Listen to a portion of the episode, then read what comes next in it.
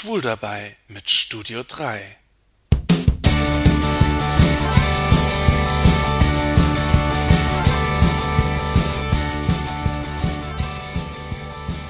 Ich bin auf der Couch eingeschlafen. Ich habe ja ein neues Handy und deine Nummer nicht gespeichert. Ups, ich hatte mir den Dienstag nächste Woche notiert. Ausreden, nichts als Ausreden, weil er Besseres zu tun hatte oder einfach keinen Bock hatte. Und ihr, ihr fallt immer wieder auf die gleichen Geschichten rein. Am Anfang habt ihr die Ausreden noch geglaubt.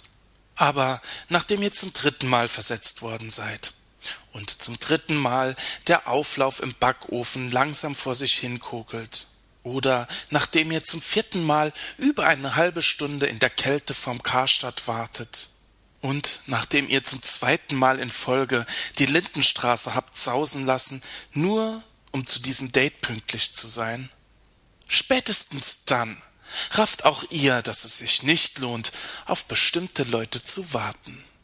Der einzige Trost, der euch bleibt, ist, dass ihr so wenigstens endlich mal wieder daheim aufgeräumt und die Fenster geputzt habt. Und die Zeit, die ihr euch für den Besucher freigenommen habt, die könnt ihr jetzt ganz für euch nutzen.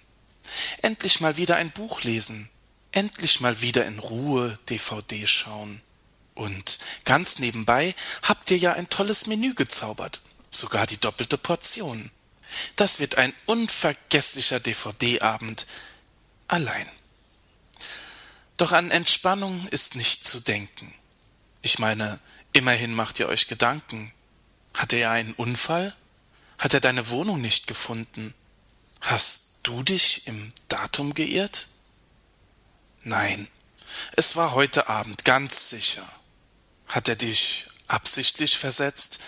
Trifft er sich mit jemand anderem? Nach langem Hin und Hergrübeln, wo der andere wohl stecken könnte, bekommst du eine SMS. Sorry, ich bin auf der Couch eingeschlafen. Tut mir leid, ich habe deine SMS gerade erst gelesen. Waren wir heute verabredet? Ausreden. Lügen oder doch die Wahrheit? Gebt ihr ihm noch eine Chance? Oder merkt ihr langsam, dass es schon eine Chance zu viel war? Ganz oder gar nicht. Wer nicht will, der hat schon. Du kommst dir verarscht vor. Sowas hast du nicht nötig. Spätestens jetzt ist der Zeitpunkt für ein ernstes Gespräch.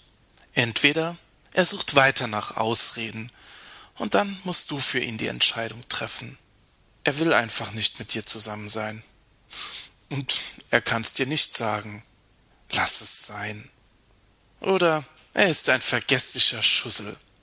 Und damit musst du leben. Wenn du Glück hast, schläft er das nächste Mal auf deiner Couch ein, statt auf seiner.